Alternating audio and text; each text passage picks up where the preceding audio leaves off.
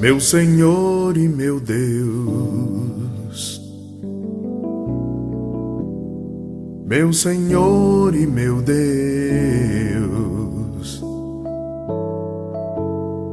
Meu Senhor e meu Deus.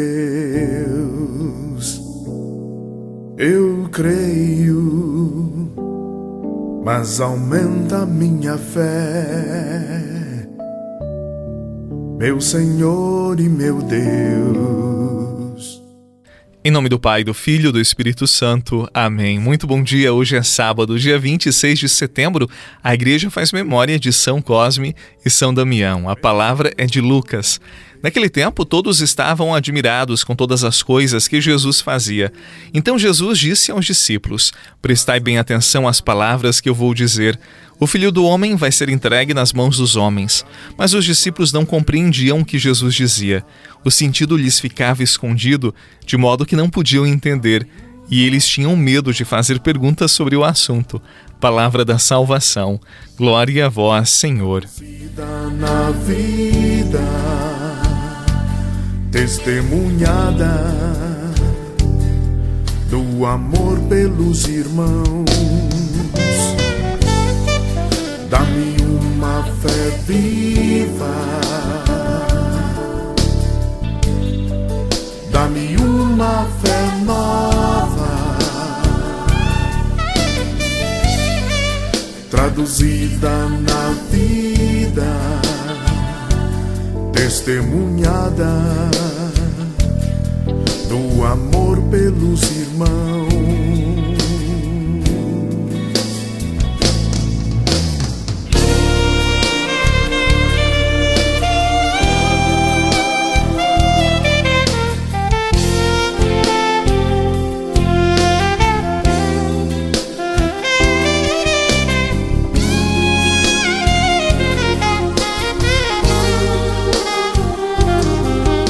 A palavra de Jesus aos discípulos no Evangelho de hoje não é uma palavra enigmática, confusa, difícil, pelo contrário, é uma palavra direta e clara. Jesus disse: O filho do homem vai ser entregue nas mãos dos homens.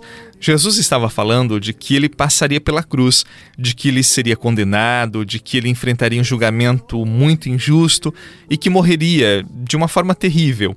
Os discípulos não foram capazes de entender esta fala de Jesus.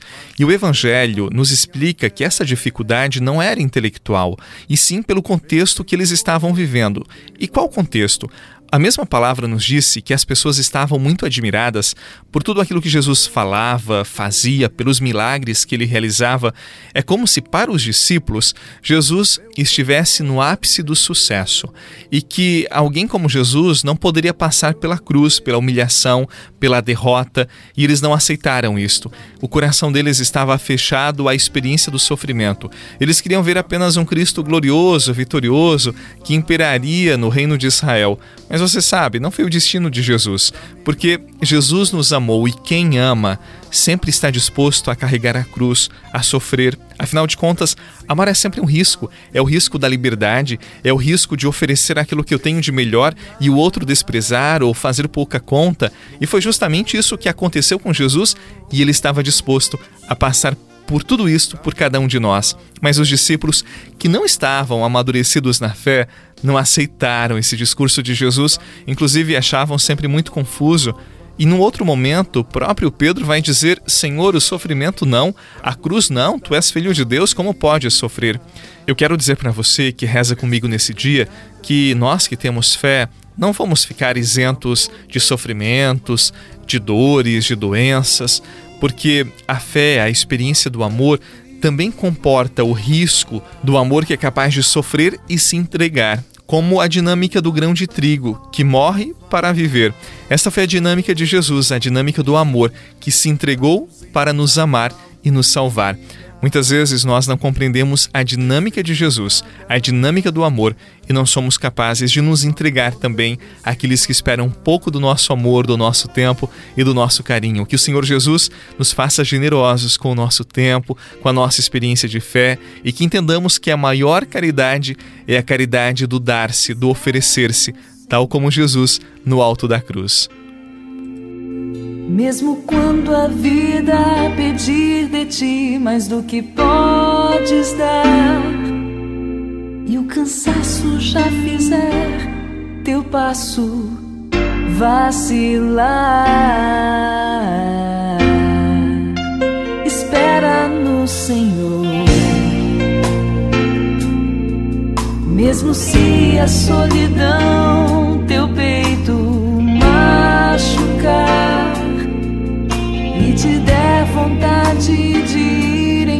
embora e tudo abandonar. espera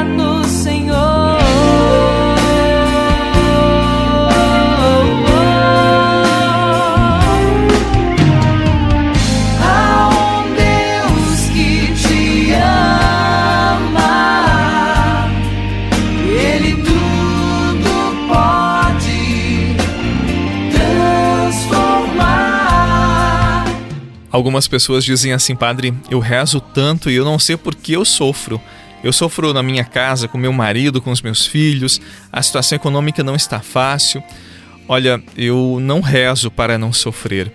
Eu rezo todos os dias, confesso para você, para eu ficar em pé diante dos sofrimentos da vida, diante dos sofrimentos do meu ministério, diante daquilo que muitas vezes eu também não compreendo direito.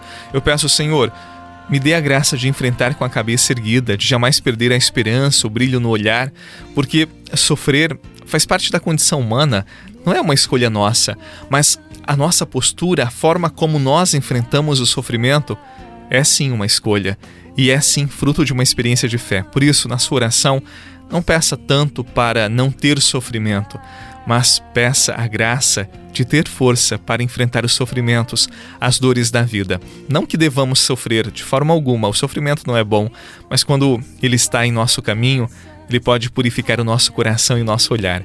Que o Senhor Jesus abençoe o seu dia, a sua vida, o seu final de semana. Um grande abraço para você. Obrigado por rezar comigo. Reze por mim e eu rezo por você. Em nome do Pai, do Filho e do Espírito Santo. Amém. Um excelente dia e até amanhã.